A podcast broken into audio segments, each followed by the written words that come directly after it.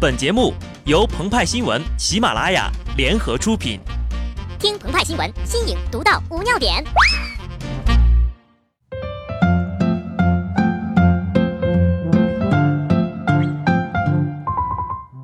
本文章转自澎湃新闻《澎湃联播，听众朋友们，大家好，我是机智的小布。公元二零四二年，第二十七届世界杯拉开了帷幕。现在是中国队的中场核心浩然拿球，分给了边路的子轩，子轩突破传中，浩轩头球攻门，球被扑了出来，补射的是宇轩，球进啦，进啦，进啦，进啦！一月十号，据国际足联消息。从二零二六年开始，世界杯将从目前的三十二支参赛队伍增加到四十八支，中国或成最大赢家。多少球迷万万没想到，这辈子呀，终于有机会等来中国男足再进一次世界杯决赛圈。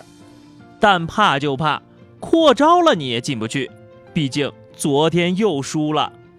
那怎么办呢？可以等下一次扩军呢。哪天清华北大只要报名就能上，咱就有戏了。一九三零年世界杯，当时只有十三支参赛队，到了一九三四年，世界杯首次扩军，增至十六支队。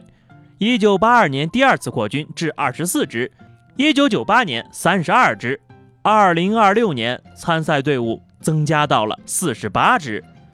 再这么扩充下去呀，我们完全有理由相信。二零四二年将会扩到五十六或六十四支。中国足球出现了，怎么出现的呢？躺着出现的。所以从现在开始，我们就要为二十多年之后的比赛做好准备了。首先要考虑的是，到二零四二年那会儿呢，正值二十七、二十八当打之年的球员，不就是这两年出生的吗？这么一看呢，时间非常紧迫了，甚至有的孩子已经出生了，名字都取好了，而且这名字取的呀，看起来已经输在了起跑线。近日，一份叫《二零一六大数据看中国父母最爱给宝宝起什么名》的报告出炉了。二零一六年男宝宝热名榜前三名分别为浩然、子轩、浩轩，女宝宝为子轩、子涵、诗涵。毫无疑问，每一代人的名字都带着时代的印记。革命年代，老一辈的家长给孩子们取的名字，无非就是建国、建军、抗美。随后，看着琼瑶剧长大的一代父母，终于找到了点鸳鸯蝴蝶派路数，取名字开始变得文艺。等到了最近一代呀，那些被玛丽苏文学祸害的少男少女们，以给孩子取名的方式找到了寄托。这里面光是带“轩”字儿的男孩名就可以组一支球队了。这种情况就好像昨天中国队的对手冰岛队，每个人都叫什么什么松，不知道的呀，还以为这是原始森林足球队呢。但鹏鹏和派派很担心，这帮孩子今后走上了球场，一念名字，满满的言情小说即视感，还能好好踢球吗？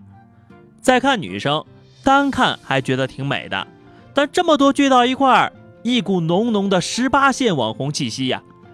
话虽如此，但名字好歹也是父母给取的，其中呀蕴含了父母对孩子的期望。比如有一对双胞胎，爸爸姓周，妈妈姓李，于是生了两个宝宝，一个叫周末，一个叫礼拜天。不知道的呀，还以为爸妈从来没有放过假，还是怎么地呢？要说这取名字的学问，还要看看曹雪芹的《金陵十二钗》。每个人物的名字与命运都隐藏在了判词里。所谓“红楼无梦，只余梦影残痕”。当然，一说到念诗，有粉丝就立马想到了“水能载舟，亦可载艇”。当然，那也是好名字啊。再说起这热名榜，看多了呀，也就看腻了。举个例子吧，《红楼》里袭人本名珍珠，后来呢，贾宝玉因她本姓花，又见陆游诗云。花气袭人知昼暖，雀声穿树喜心情，就为其更名花袭人。珍珠珍珠听起来挺华贵的，但听多了呀，也就觉得俗气了，倒不如袭人来的内涵。另外，这里建议姓花的朋友还是不要给孩子取名仙子了，免得呀以后孩子多跑一趟去改名。如何把名字取得文雅，而且能够寄托内涵？看看秦始皇之子公子扶苏，取自《诗经·正风·山有扶苏》。山有扶苏，喜有荷华。不见子度，乃见狂且。再看另一大文豪金庸老先生，每一个人物的名字都是那么的恰当。比如任盈盈和令狐冲，所谓大盈若冲，取自老子的辩证思想。但有的朋友呀，非得取个名字叫任居爽，何苦呢？更厉害的是，有的人完美继承了父母的期望，把人生活成了自己的名字。屠呦呦，呦呦出自《诗经》，呦呦鹿鸣，食野之苹，而苹正是蒿类植物。正是因为他从青蒿中发现了专门治疗疟疾的药物，因此获得了诺贝尔奖。当然了。从中国传统古诗词取名需要一定的文化修养，不能要求每个人都这么做，但至少取名字不要坑孩子呀。比如有的家长老喜欢给孩子取生僻字儿，觉得别人不会读就很牛了，结果长大后呀，走到哪儿都是一堆麻烦，何必呢？当然了，有一些情况纯属意外，比如啊，有朋友姓傅，名严杰，他的人生在那款产品和那个广告之前。可以说是四季如春呐，但自从广告出来之后，他的人生一下子就进入到了冬天。再比如，有朋友叫史大坨，自从他参加工作印了名片，他就被人叫做大坨史。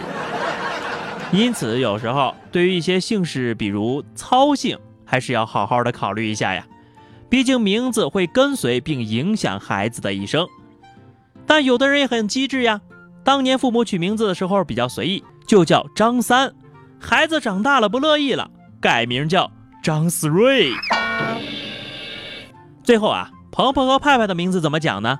澎湃澎湃，汹涌澎湃。那小布的名字呢？不知道，不清楚，不要问我的布。好的，以上就是本期节目的全部内容了。更多新鲜资讯，敬请关注微信公众号“鹏鹏和派派”。下期节目我们再见吧，拜拜。